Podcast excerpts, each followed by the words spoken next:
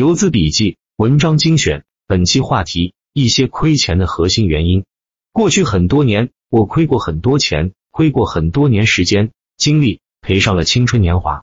到后来，一定要找到为什么会亏，要不然真对起那么多年的付出，亏了连亏在哪里都不知道，真可悲。市场永远不会错，错的只是自己。做错了，市场会惩罚我；做对了，市场会奖赏我。其实我走过的很多路。是大多数兄弟姐妹们现在走的路，只有提高眼界、思维，才能把整个市场变化看得更清楚、透彻。分享一些亏钱的核心原因：一、不要看弱势股，不要在弱势股里浪费时间。什么叫弱势股？形态不是主升浪，当天没有涨停，不是当前主流龙头和热点。古往今来，没有一个大成的人是靠做弱势股能够成功。再简单讲，有个朋友每天做十只股票，有六只或以上是封板涨停的。二割肉不够坚决，亏了补仓，这都是瞎搞。亏损了说明股票走下降趋势了，亏了说明股票走弱，大多数越补仓越亏。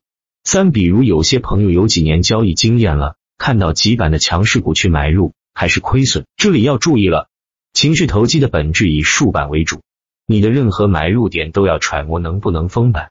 这只股票属于什么板块？同板块今天的强度，这只股在板块内地位如何？上涨是什么？补涨？领涨还是跟风？切记，除了龙头股、人气股外，断板股大多数很危险。再举例，为什么我要打板？因为低吸不确定有人气，追涨跟打板成本差不多了，追涨万一断板怎么办？所以买入股票就是要有上板的把握，没有把握宁可盘中强势了追涨，板上加仓。四，很多人都喜欢低吸，有总结过长期低吸能赚钱吗？低吸只适用于已确定的龙头或人气股。否则只有百分之五十的成功率。五理解力对市场、板块、个股的理解力是重中之重，没有理解力很难做股票。举例红海新材那一波上涨，同关联股联动上涨，只是它最强。周二统一调整后，周三反包封板，为何封不住？那是因为板块不强了。那么后市不确定，只能卖出。形态好、趋势好没有用的，有了理解力就知道该怎么办。后市验证逻辑。这样的例子很多，不一个个举例了。六大方向认知不足。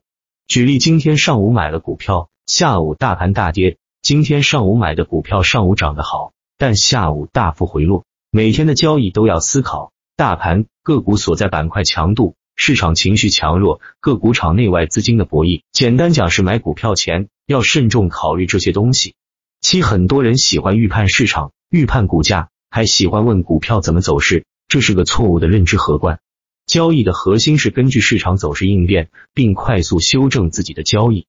以前炒股大都是计划交易，盘中是变化的，一变化就不知所措了。只相信自己的想法和计划，不相信盘中的实际走势。盘中应变能力和理解能力一定要跟上。八做过的交易记录一定要反复看看。为什么是无效交易？为什么会亏损？这个惯我坚持了几年，必须得这样做。不然亏了钱还搞不清楚原因，下次还会犯错。九加强学，大家可不知道，哪怕现在很出名的刺客老师等，每天都非常用心的研究新生代游资的龙虎榜交易的股票思路，哪怕过往再成功，都不能松懈，怕跟不上市场节奏，因为对手盘很强大，稍有松懈就会犯错。每个人所处阶段不同，学的东西不一样，千万不要固步自封。以为自己什么都会了，学别人的长处就能让自己进步。在所有人面前，我永远只是一个学生。哪些人的思维、舆论，我大体能分辨对错，对着学，学多了，手艺会更进步。使市场走势验证预判和想法逻辑。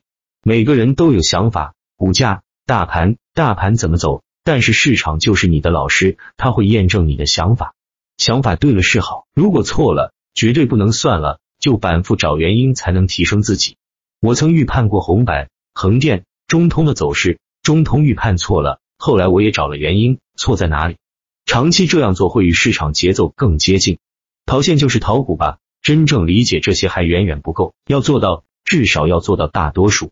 那么在股市至少不会亏钱了，原因就在这里面，不敢说全部，至少包含了大部分。不赚钱总是有原因的，先要找到原因。再狠心改正就可以了。有个朋友每天，比如十只股票，有六只以上能封板的，不上板的有些是趋势股。这是短线成功的交易理念。整个市场这是最好的交易理念。其实我们都不笨，只是没有找到大方向，正确的交易思路而已。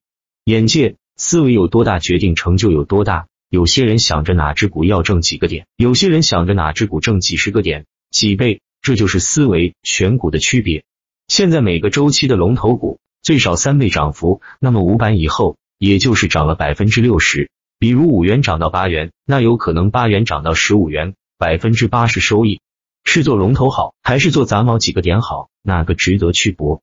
不得而知，请品细细品。最后说一下，对于短线交易来说，软件工具非常重要。这里可以给你们推荐一下打板客网的交易系统一点六四版，专注短线的一个工具合集。不知道的可以自己去了解一下。